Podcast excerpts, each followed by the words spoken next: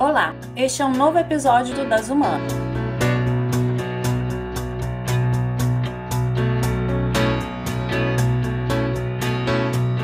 Imagine você no meio daquele seu filme favorito e acabou de colocar um óculos de realidade virtual. De repente, você quase toca aquele personagem que te comove ou tem que sair correndo de uma criatura assustadora.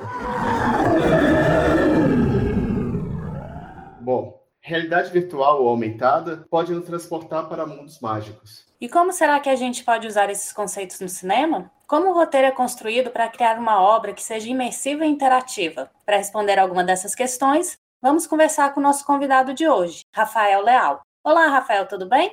Oi, Juliana. Oi, Leberson. Muito obrigado pelo convite. É um prazer participar com vocês aqui do Das Humana. Bom, Rafael, a gente tem um ritual bem sagrado aqui do, das Humanas e a gente vai trazendo o seu currículo, curricular. Me perdoe a pronúncia do inglês. O Rafael, que aqui está com a gente, ele é autor e produtor de cinema e televisão, criador das séries A Dona da Banca, do Cine Brasil TV, e do Jungle Pilot, da Universal. É roteirista do longa-metragem Cedo Demais, da Fox, e da série As Canalhas, GNT. É doutor em cinema pela Universidade Federal Fluminense, pesquisa realidade virtual, é consultor de roteiro em produtoras de todo o Brasil e também de países da América Latina, além do Brasil, obviamente. O Rafael é sócio da produtora Dédalo, que foi fundada em 2014 como Marta Olímpio.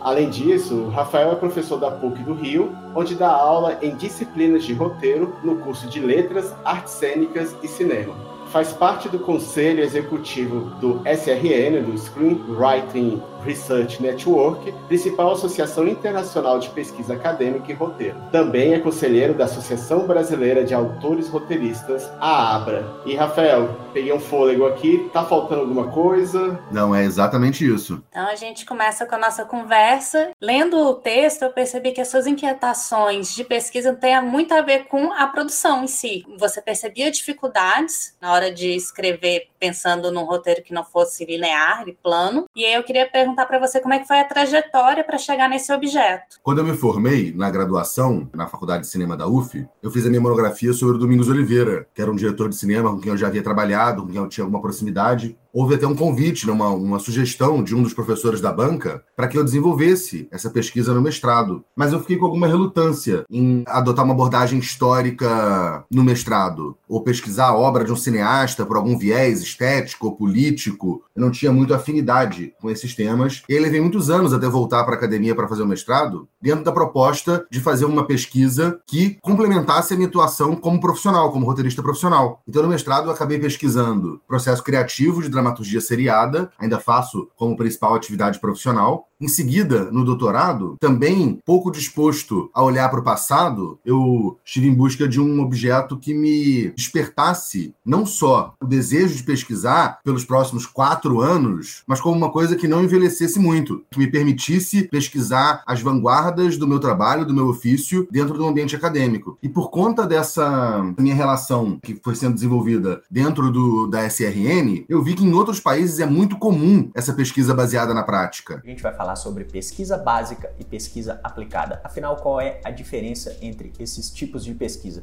Uma pesquisa é teórica, voltada para ampliar conhecimento, a básica. A aplicada é direcionada a uma realidade e tem como objetivo investigar um caso específico, promover uma solução, gerar impacto em uma realidade específico. E aqui no Brasil, principalmente na área de comunicação, ela não é tão comum, ela não é tão bem recebida em muitos lugares. E aí, só quando o PPG Cine, lá da UF, lançou uma turma de doutorado, que eu pensei que ele poderia ser um bom lugar para receber essa pesquisa. Foi um match, deu super certo. Não é muito comum na, na academia de cinema você ver projetos ligados à tecnologia, no Brasil principalmente. E na área de roteiro, então, conciliando roteiro e tecnologia, aí é muito raro. Havia um clima propício para essa pesquisa. Tenho tido um interesse cada vez maior em narrativas imersivas interativas como escritor e também como consumidor. Tenho feito muitos projetos nesse campo. Achei que seria uma boa oportunidade também de conseguir conciliar a minha prática profissional com a minha trajetória de pesquisa. Você traz alguns roteiros que você trabalha aí com imersão e com interatividade e com tecnologia. Esses roteiros, a maioria deles foi transformada num produto final, se é assim que a gente pode chamar, né, um produto final. Esse capítulo da tese ao qual você se refere, ele traz alguns dos meus primeiros roteiros de VR que foram uma tentativa minha de me aproximar da escrita. Então, né, antes de levar isso à realização audiovisual, eu procurei aprender, até porque tem todo um processo de levantar recursos para isso. Então, alguns desses projetos foram serviram apenas para curva de aprendizado mesmo, outros, como Depois do Silêncio, que é um deles, continuo tentando levantar recursos, viabilizar a produção.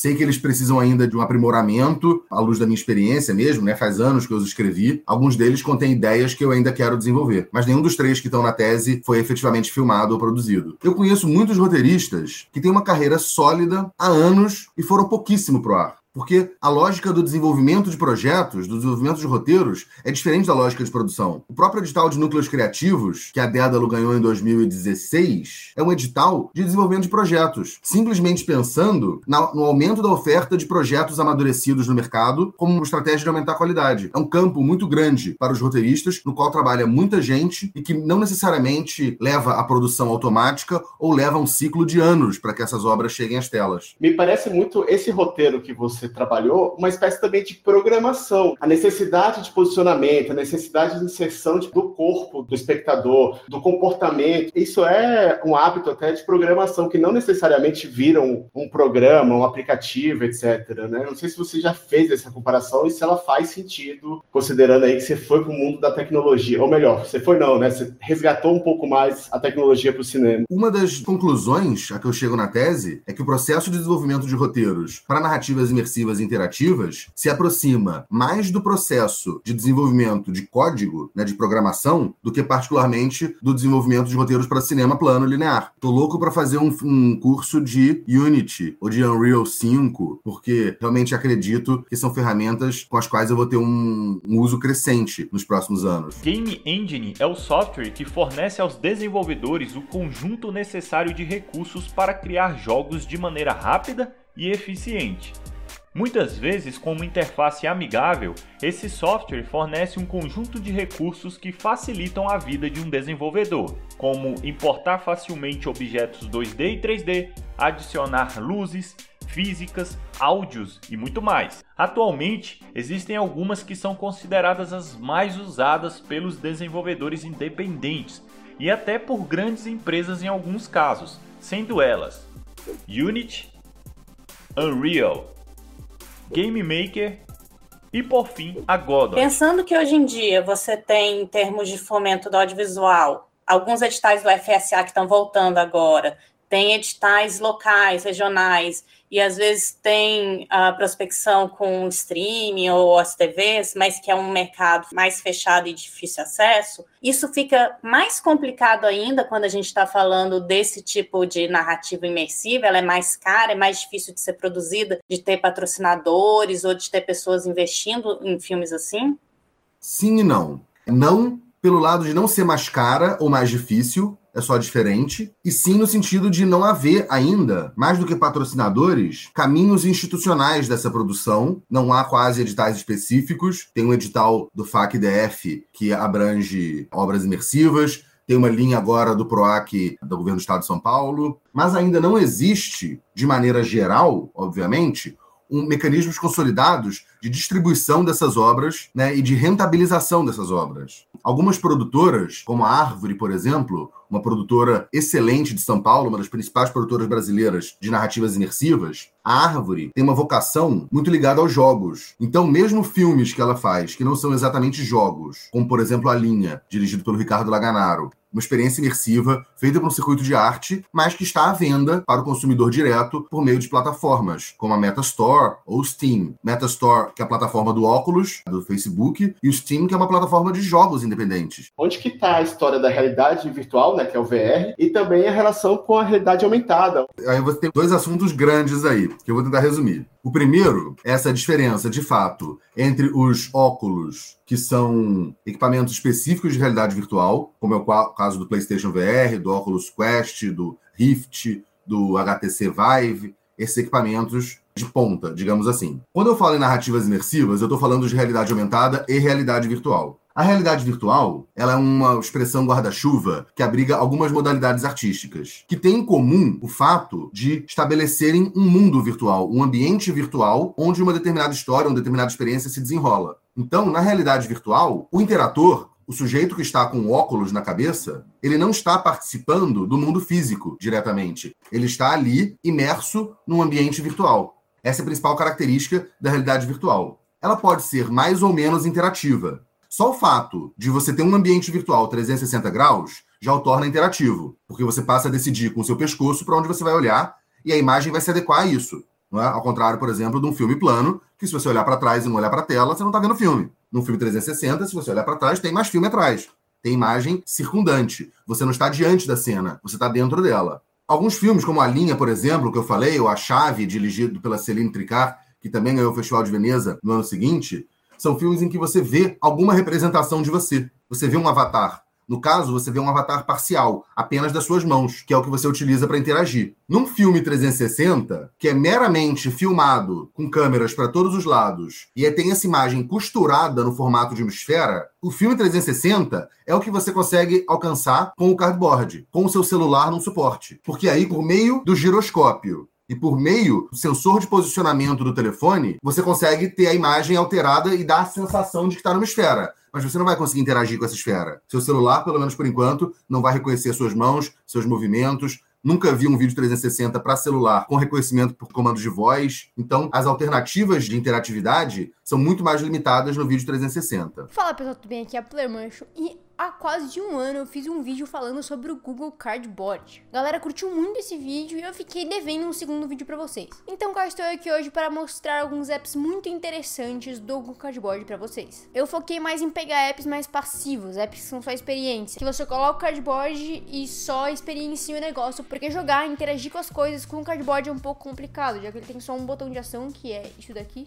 Inclusive tem um arame grudado nele, não sei nem porquê. Ele tem só um botão de ação, que é o imã, que ele vai zoar um pouco com a bússola do seu celular e aí o seu celular vai saber que está mexendo. Então é um pouco complicado você jogar alguma coisa tendo um botão só para usar, sendo que ele nem funciona direito às vezes. Para completar, a realidade aumentada, ela ainda é um pouco promessa. Ela ainda não está totalmente inserida no campo da produção de filmes. Os exemplos mais bem-sucedidos de realidade aumentada hoje em dia são os filtros do Instagram, que inserem objetos virtuais numa imagem real, e também o jogo Pokémon Go, em que as pessoas saem com seus telefones aí com a câmera aberta e por meio da tela elas veem objetos que elas não conseguiriam ver, porque eles não existem no mundo físico, eles só existem no ambiente digital. E aí o, o programa do jogo insere esses pokémons dentro do, do, espaço físico e você tem que jogar uma bombinha nele para capturá-los. E aí você sai caçando pokémons por aí. Mas em breve, nós poderemos ter muitos outros usos para a realidade aumentada. Um que eu falo sempre, que eu acho que é muito breve, é você ter o aplicativo de navegação, tipo o Waze, no para-brisa do carro, que é muito mais fácil do que você interpretar um mapinha na tela do telefone. Acredito que em breve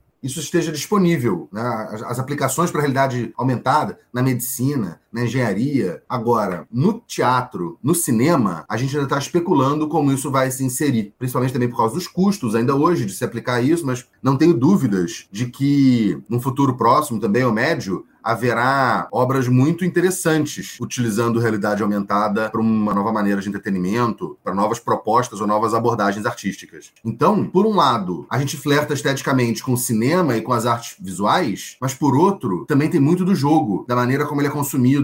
Mais do que como um filme no cinema ou como um filme no streaming, a experiência de realidade virtual ela é consumida como um jogo, por meio de uma plataforma que é usada muito para jogar, de um dispositivo, ou até mesmo por meio do videogame, PlayStation PlayStation VR, por exemplo. Nesse sentido, a gente ainda está amadurecendo o mercado, popularizando os dispositivos. Essa popularização só vai se acentuar quando o preço cair, porque embora ele seja mais barato que um videogame, ainda não é exatamente barato comprar um óculos desse custa mais de 2, 3 mil reais. E também quando ele for mais leve, porque mesmo o Oculus Quest 2, o Meta Quest 2, que está num bom lugar do espectro entre custo e benefício, ele pesa meio quilo. Então ele limita o tempo que você pode ficar com ele na sua cabeça, principalmente para pessoas mais velhas ou para crianças. Tem uma questão anatômica do pescoço mesmo. Ou seja, só com a evolução de telas, baterias, processamento e com a popularização desses equipamentos que a gente vai ver se consolidarem mecanismos de distribuição das obras em VR pelo mercado, para que inclusive elas possam se financiar. Lendo o texto, fiquei muito com a sensação de que para escrever o roteiro, o grande problema ou solução é que o interator ou público, ele tem, você tem menos controle sobre ele. Você não pode direcionar exatamente para onde você quer que ele veja, principalmente quando você está falando de 360 graus. E aí eu queria perguntar se você, um, concorda e dois, quais são então as estratégias que a gente pode aproveitar, considerando que você tem essa esfera de visão do interator? Essa pergunta é muito interessante. Primeiro, porque os roteiristas de cinema e de televisão, eles têm um fetiche do controle. A ideia, para mim, falsa até o no último micrômetro de DNA, de que você pode controlar um significado que vai ser transmitido para o espectador. Essa ideia, para mim, é falsa como uma nota de três reais. Né? Desde o Barthes, que a ideia de morte do autor é o nascimento do leitor, tanto com a ideia de obra aberta, Humberto Eco, quanto um espectador emancipado do Rancière, uma gama de filósofos, principalmente na literatura, no teatro, nas artes visuais, que reposiciona o espectador num papel muito mais ativo na construção de significado. Quando a gente leva isso para as narrativas imersivas e interativas, além de eu trazer o corpo do interator como elemento de decisão, qual o impacto dessa narrativa no corpo dele, o que de modo geral não é uma grande preocupação do roteirista de cinema ou de televisão, exceto, por exemplo, nos casos dos filmes de violência, ou dos filmes de horror, ou dos filmes pornográficos, ou de outros filmes que trabalham com essa categoria de afetos, de modo geral, roteiristas não prestam atenção nisso.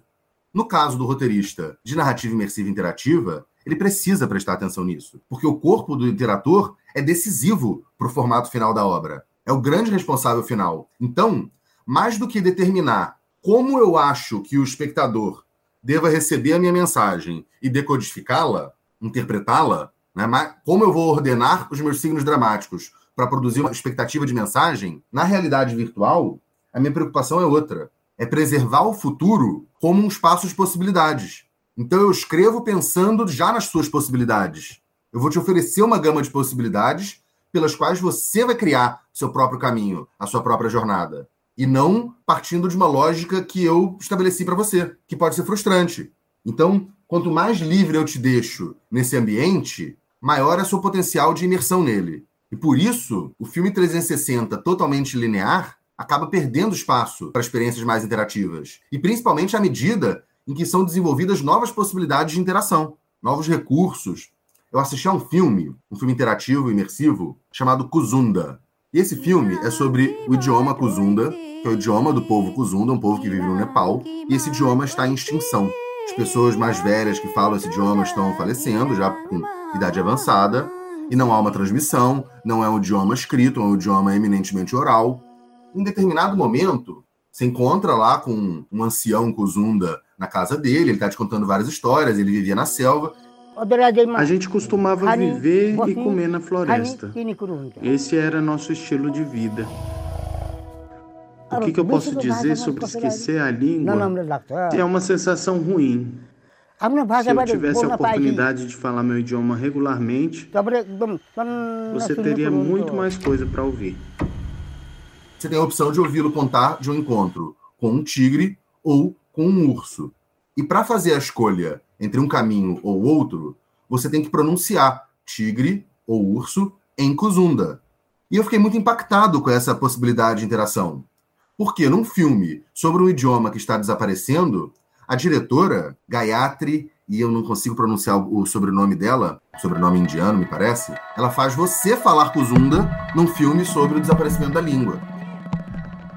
Eu achei isso lindo. Sim, eu tenho coragem e esperança que eu posso salvar o idioma Kusunda e sua cultura.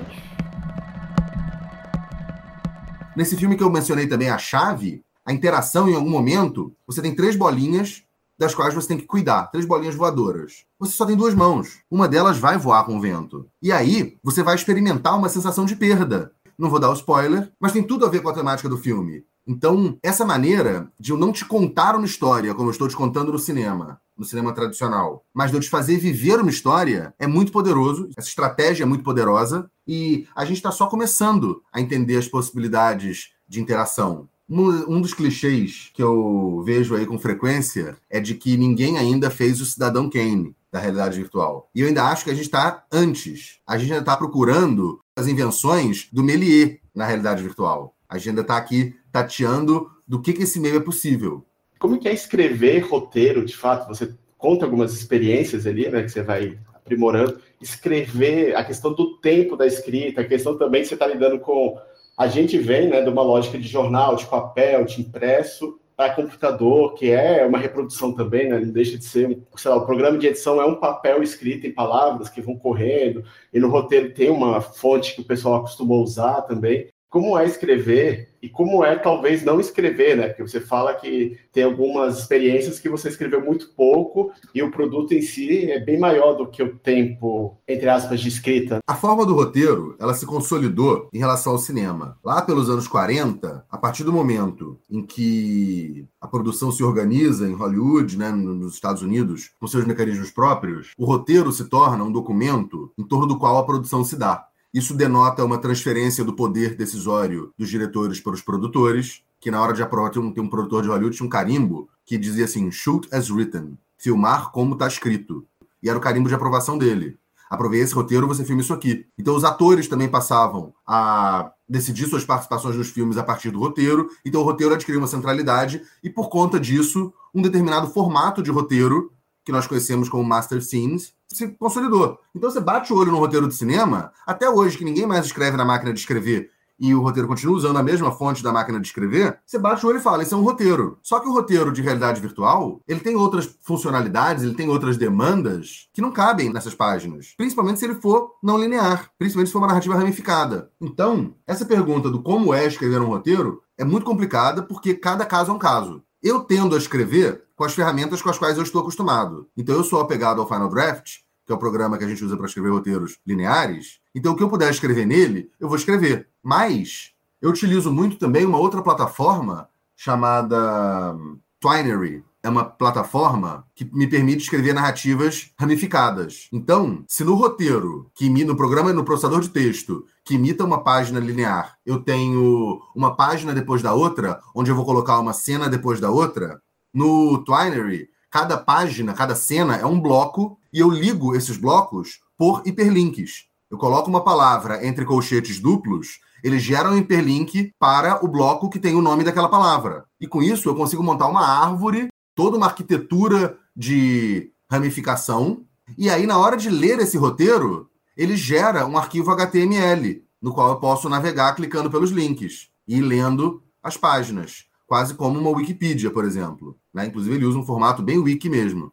Atualmente, eu tento combinar, dependendo da natureza do filme que eu estou escrevendo, eu tento combinar um ou outro. Mas a tendência é que, com a complexificação das produções de realidade virtual e com o aumento do volume, de que a gente desenvolva aplicativos próprios para isso. Um dos meus pontos principais da tese é que não necessariamente esse, esses aplicativos nativos do ambiente imersivo serão baseados no texto, que afinal é um fenômeno linear e força uma linearidade do pensamento ao você exprimir uma ideia por ele. Então talvez eles não sejam. Um exemplo disso é o Roblox ou Minecraft, que são ambientes virtuais onde os usuários podem criar jogos ou experiências, criando diretamente a visualidade da plataforma, sem descrever uma imagem que vai ser construída por outros. Então, em vez de eu descrever um altar, eu vou lá e coloco inserir altar, estilo, tal, sabe? Configuro e pum, boto lá. Mesmo que seja um rascunho. Pelo menos para eu ter uma ideia de como funciona o altar lá, como funciona o vitral aqui, como que funciona, para eu ter uma ideia trabalhando já no ambiente é, espacial, virtual, e não imaginando um ambiente virtual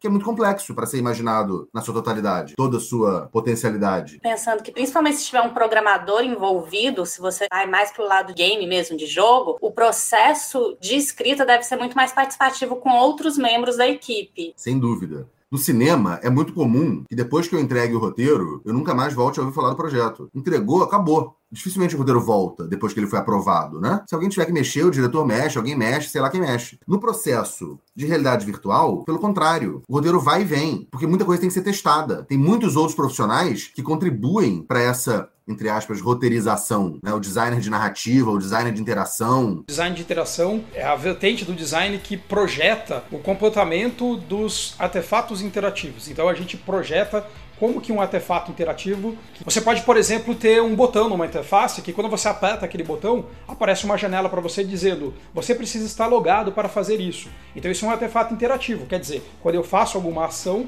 ele me devolve um feedback da ação. São idas e vindas muito mais frequentes do que no audiovisual tradicional. Tem um conceito, que eu até trabalho na tese, um conceito trabalhado pelo Steven Maras, que é um pesquisador australiano, dos mais importantes do campo de estudos do roteiro, e o Maras fala em escritura audiovisual que é um conceito que amplia o universo do roteiro para outros profissionais. Por exemplo, ele traz lá do Derrida, do Gramatologia, os, os exemplos do, da fotografia e da coreografia, entre outros, que são a arte do corpo, a arte da luz, mas que contém esse sufixo grafia, que denota uma escrita. Então, escrever com a luz e escrever com o corpo, para o Derrida e também para o Maras, representam parte do processo de roteiro, de escritura audiovisual, que não são partes desempenhadas pelo roteirista. E isso promove ou estimula uma abordagem do roteiro mais como processo do que como documento. Né? Tem um outro conceito chamado ideia audiovisual, do Ian W. MacDonald, um dos fundadores do SRN, que é o conceito de ideia audiovisual, que é, um, é uma ideia, uma, uma ideia dinâmica que parte do primeiro impulso criativo até a obra final e de onde, quem, os roteiros são meros fotogramas. É um estado de desenvolvimento num determinado momento o roteiro. Mas a ideia audiovisual era um processo dinâmico com o qual muita gente contribui, que ele chama de grupo de trabalho da ideia audiovisual, que não inclui só os roteiristas e criadores, inclui outros profissionais também, os próprios produtores, as pessoas de tecnologia, os produtores de locação. Muita gente trabalha nessa ideia audiovisual até ela virar uma, um filme, uma série, ou um VR. Então, eu tentei trazer para a tese uma abordagem mais contemporânea do roteiro e menos apegada ao documento material e mais, inter mais interessada no processo e nas transformações que essa ideia audiovisual vai sofrendo até se consolidar numa obra. Dentro disso, ainda tenho uma pergunta assim, se essa modificação também não traz o roteirista como um pouco diretor, se não muda um pouco das configurações atuais, né? Querendo ou não, na produção audiovisual, você tem muito, uma organização muito bem feita para poder produto ir para frente, né? E com a complexidade, isso talvez mude. Então, fica a primeira pergunta. E a segunda, já avançando um pouco mais, se você pudesse falar também da relação, da forma, da linguagem né, de escrever. Se você está escrevendo em primeira pessoa, em segunda, em terceira, contar um pouco como isso altera a percepção da narrativa imersiva. No cinema, a figura que tem essa centralidade criativa tende a ser a figura do diretor ou da diretora. Há uma tendência, no Brasil isso se consolidou de maneira muito forte, né, pela, pela nossa própria trajetória durante os anos da Embrafilme, em que muitos diretores também eram roteiristas dos seus filmes, também eram donos da produtora. O cinema é visto como um campo onde o diretor e a diretora predominam. Na realidade virtual, nas narrativas imersivas interativas, não há tanto campo para o roteirista então, eu percebo, por exemplo, a necessidade de dirigir também as minhas obras, de desempenhar as duas funções. Por enquanto, não há nem volume de equipe, nem especialização suficiente que justifique essa separação, que justifique um profissional específico. Agora, no audiovisual tradicional, a televisão não é centrada no diretor ou na diretora. A televisão tem sido centrada na equipe de roteiro. No Brasil, por exemplo, se você observar na TV Globo, a ascendência dos autores de novela dentro do processo produtivo. E na televisão, nos Estados Unidos, por exemplo, os roteiristas assinam como produtores. O roteirista, o episódio está aprovado, o roteirista acompanha, o roteirista vê esse episódio, acompanha o processo inteiro até a finalização, para que o diretor ou a diretora que esteja dirigindo dirija aquele episódio. Porque não adianta a liberdade criativa que fira um nexo de continuidade da série. A série tem uma história no macro sendo contada por uma equipe. Então, as outras equipes precisam respeitar o roteiro e aí há menos espaço para improviso e transformações do roteiro no set. E se houver uma mudança dessa, há um roteirista, produtor, sentado lá junto do monitor, que pode averiguar isso, pode avalizar essa mudança. Ela não pode ser aleatória, porque depois a conta não fecha, né? Depois a série não fecha. Vira uma colcha de retalhos. A segunda pergunta que você falou sobre a questão da pessoa é bem complexa também, é bem interessante e complexa. Por quê? No roteiro de cinema tradicional, não existe primeira nem segunda pessoa. Não existe eu, não existe você. O roteiro descreve o que acontece na tela e nem eu nem você estamos na tela. Então, só resta a terceira pessoa. Quando algum roteirista, principalmente roteirista iniciante, no Brasil, recorre à primeira pessoa do plural, ouvimos o som de um tiro. Não, o sujeito não somos nós. O sujeito é quem ouve o tiro. Ou é o tiro. Um tiro ecoa na noite. No caso da realidade virtual, das narrativas imersivas interativas, nós podemos estar no roteiro. Eu prefiro não utilizar a primeira pessoa, a menos que seja uma coisa específica do projeto. Em geral, eu prefiro falar com você. Eu chamo isso na tese de modo performativo. Você faz isso, você faz aquilo. Eu alio isso a um outro modo textual que é o modo condicional. Se você for até a porta, poderá ver isso, isso, aquilo. Se você fizer isso, se você pegar, e aí eu trago para o texto linear essa capacidade condicional que é fundamental para eu desenhar uma narrativa interativa. Isso evoca, por exemplo, algumas experiências de escrita de roteiro lá das, das primeiras vanguardas. Lá, por exemplo, do Dziga Vertov, O Homem com a Câmera, em que ele escreve muito assim. Se você olhar um roteiro do Vertov, provavelmente você vai achá-lo mais parecido com um poema do que com um roteiro, como nós conhecemos hoje. E ele, ele adota bastante esse modo performativo para oferecer ao leitor do roteiro uma ideia do que seria a experiência de ver o filme. Muito menos ligado à ideia que se consolidou como hegemônica de que o roteiro descreve o que vai na tela, como uma série de instruções para a equipe que vai produzir essas imagens e esses sons. Então, eu tenho preferido escrever a realidade virtual em segunda pessoa e não em primeira. Tenho me afastado da frialdade da terceira pessoa. Pensei que a gente pudesse falar um pouco mais de exemplos concretos para os nossos ouvintes e eu acho que é um senso comum, que pode ser bem questionado, de que esses filmes eles vão ser divertidos, vão ser leves, é para interagir, vai usar muitas funcionalidades, muitos botões do óculos. E o Depois do Silêncio, ele faz todo sentido ser uma narrativa imersiva e ele não usa, vamos dizer, todas essas bugigangas. Não, super concordo. Os filmes mais impactantes que eu vi, você não precisa usar botões ou nada demais. O Kuzunda, por exemplo, que eu mencionei, não me lembro se precisar botão, nada disso. Você fala com a voz e assiste ali a história, é incrível. É leve, o Alinha também é muito simples a interação dele. Você puxa botões, aperta, tudo virtual. A chave também muito simples nesse sentido. A imensa maioria das experiências que eu vi não depende de uma grande habilidade apertando botões. Quanto mais você exige da jogabilidade, mais você aproxima a experiência do jogo, se afastando do filme. Então essa essa tensão entre filme e jogo, para usar o nome técnico, esse paradoxo ludonarrativo, dele decorre que as narrativas tendem a não explorar grandes complexidades de interação, mas de buscar maneiras simples e eficientes de produzir um, um, um impacto, de afetar afetar o espectador num lugar sem que ele dependa, sem que ele se perca ali na, na interação, sem conseguir sair de um lugar. Então, nesse sentido, eu acho que muitos filmes não vão ser leves, vão ser pesados, outros vão ser leves, divertidos, o Pearl da Pixar é lindinho, tá? Uma gracinha de filme. Mas aí tem, por exemplo, o filme da Anne Frank, que é pesadíssimo. Então, a temática é muito grande, a amplitude temática da realidade virtual. Tem gente do mundo inteiro produzindo isso, gente de todas as origens. Tem um filme brasileiro, por exemplo, chamado Na Pele, produzido pela Coqueirão,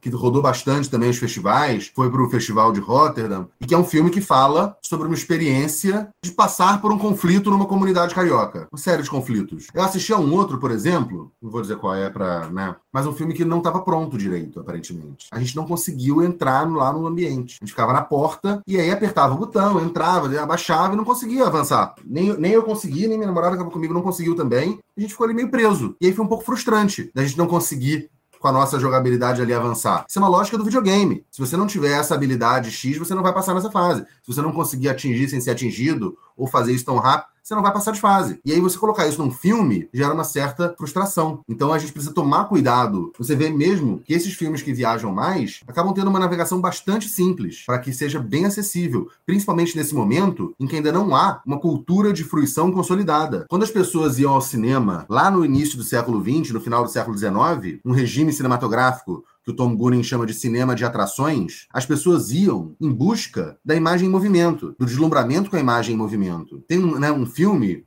Inclusive, em 1904, se não me engano, Uncle Josh and the Moving Picture Show, Tio Josh e o show de imagens em movimento, em que o tio Josh é um caipira que vai ao cinema e sobe no palco, quer entrar no palco para salvar a donzela que está lá em perigo, que representa, ainda de uma forma que para nós hoje é muito estereotípica, mas que para eles era muito real, uma falta de conhecimento, uma falta de discernimento entre o estatuto das imagens reais e das imagens fílmicas. Então, ele, sem saber dessa diferença, ele trata as imagens fílmicas como reais. Com a consolidação das histórias, começa a se desenvolver uma cultura de fruição, que varia de lugar para lugar. Em alguns lugares, você pode assistir o filme num silêncio absoluto. Em outros lugares, é parte da cultura de fruição das pessoas rirem, agirem coletivamente, gritarem, fazerem uma piada, um comentário, interagirem com a obra. São culturas de fruição, de fruição diferentes que existem para assistir cinema, mas são consolidadas. São regionais, não são universais, e são consolidadas. Para a realidade virtual, para as narrativas imersivas interativas, ainda não existe uma cultura de fruição consolidada. Muitas pessoas estarão vendo VR pela primeira vez, ou estarão vendo essas novas possibilidades de interação pela primeira vez. Porque quem viu um cardboard quatro anos atrás e pega um Quest 2 agora, é quase como se fosse a primeira vez de novo. Não tem uma herança assim, ah, não, já aprendi, agora já sei. Então, conforme essa cultura de fruição for se consolidando, eu acredito que potenciais de, também de, de novas obras explorando outras possibilidades de interação vão se multiplicar. No Depois do Silêncio, quando eu escrevi a primeira vez, eu escrevi como um filme linear. Uma coisa, depois a outra, depois a outra. Leva. Uma das, das, coisas mais interessantes da realidade virtual no momento é a possibilidade de te levar a um lugar onde você nunca foi antes. Então, por exemplo, o Cartas à Lumière, que é um filme do Fabiano Micho, diretor brasileiro. Cartas à Lumière te coloca no alto de um trem no pátio de manobras da Central do Brasil, onde você nunca esteve. Eu certamente nunca estive. E aí, dentro dessa proposta, eu escrevi um filme que se passa dentro do cemitério judaico de Inhaúma. Um cemitério que tem uma história peculiar, porque ele foi criado pelas polacas, que foram mulheres traficadas para o Brasil, vítimas de tráfico humano, de exploração sexual, e que, a despeito disso, a, despeito da tragédia da vida delas, se organizaram, criaram associações mutualistas de ajuda, criaram o próprio cemitério, a própria sinagoga, uma história lindíssima, apesar da tragédia que a perpassa.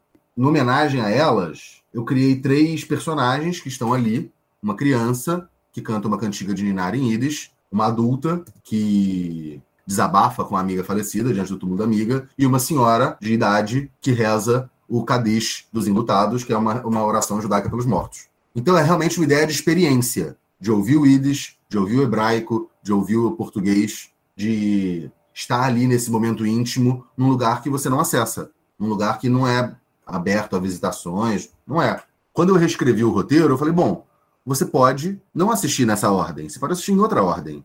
Então, para onde você para o olhar primeiro, deflagra a primeira história. Então você pode assistir na ordem que você quiser.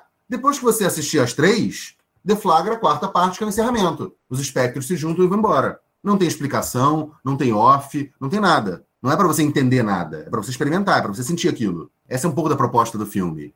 É uma proposta simples de interação, isso que a gente chama de gaze and go, né? Olha e vai. É muito simples. Tem um filme, por exemplo, o Chama o Bloco, do Francisco Almendra e do Nelson Porto, do Estúdio Cor. Você bota o óculos e você está empaquetar. É vazio. Se você começar a dançar, começa a aparecer um bloco em torno de você, que também é uma ferramenta de interação diferente e muito interessante, que te obriga a dançar se você quiser ver o bloco de carnaval. Também é um, um mecanismo simples de interação, mas aplicado de uma maneira bastante sagaz e assertiva no filme. Não é necessariamente a complexidade da interação que determina o seu envolvimento com a obra, mas o quão adequada essa interação é ao propósito da obra ou seu efeito na experiência do interator. A experiência do interator é o elemento central. Acho que isso, essa é a principal diferença entre a escritura para o cinema e a escritura para narrativas imersivas interativas. O Homem do Saco, que você coloca também, pelo menos uma curiosidade que eu achei foi a questão de que há apenas uma decisão né, do, do personagem, mas se ele não decidir, as coisas vão continuar acontecendo. E aí eu queria ver se tem sentido esse fato de que isso também ajuda a desassociar do jogo, porque fica lá, e agora? Decida, decida. Mas não, ali assim, o tempo acontece. Aí o, o plot twist para mim é o fato do personagem X voltar e mesmo que você não tenha saído do lugar, tipo, é como se o mundo tivesse girado, né? Uma narrativa que, se você tomar a decisão de acompanhar o personagem principal, você vai ver ela se desvelar, e se você não decidir não acompanhar, você vai ficar parado e ela vai voltar até você. Você vai acompanhar o resultado, vai acompanhar o som e vai acompanhar o resultado dela. Também era uma experiência de não quero encher o teu saco, falar, decide agora, decide agora. Ou você decide espontaneamente, ou não decide, a coisa vai. Porque aí a pessoa fala assim: quanto tempo dura a experiência? De 15 a 50 minutos. É, porque se você pode decidir rápido, e vai durar 15, ou você pode ficar esperando lá. E aí vai durar 50, uma hora, duas horas, sei lá quantas horas. Para não ficar forçando o interator a tomar decisões, eu optei por esse regime. São duas opções agir ou não agir. E aí você pode ficar totalmente passivo e receber o ônus disso. Bem, assim, o nosso tempo está esgotando, mas eu queria deixar o microfone aberto para coisas que a gente não te perguntou e também para você falar de projetos atuais e futuros, seja de produção, seja de pesquisa. Tem um monte de artigo aí para ser publicado, pendurado ainda no prelo, livro para sair. Então, Estou zero preocupado com pesquisa por enquanto, é pesquisa mais formal, acadêmica. Agora, projetos, sempre tenho, né? Muitos. Vou começar uma série agora para um streaming, uma série criada por mim e por meu sócio. Ainda não posso falar temática, nem, nem, nem o streaming em si, mas uma série grande, com muito das propostas estéticas e políticas que marcam a nossa parceria na Dédalo. Estou desenvolvendo um projeto de realidade virtual sobre o fim da escrita, chamado O Mundo Depois da Escrita, que bebe também nessa filosofia flusseriana que baseia muito do último capítulo da minha tese sobre a decadência da linguagem escrita. É um filme, uma experiência experiência imersiva que percorre a criação do alfabeto, a consolidação do alfabeto e a sua decadência e as suas aplicações na própria realidade virtual. Estou muito interessado nesse tema. Ainda é uma, um desdobramento da tese que eu estou trabalhando. Estou começando a mandar para os laboratórios, para os mecanismos de financiamento, fazer pitching para produtoras para tentar viabilizá-lo. Bom, Rafael, então a gente agradece bastante a sua participação e torcendo aí para novas possibilidades também e novos incentivos, né, para que se explore mais essa área. Bom, muito obrigado pelo convite, Leiberson, Juliana, fiquei muito feliz de falar com vocês. Acho o podcast muito legal e fico muito feliz de participar.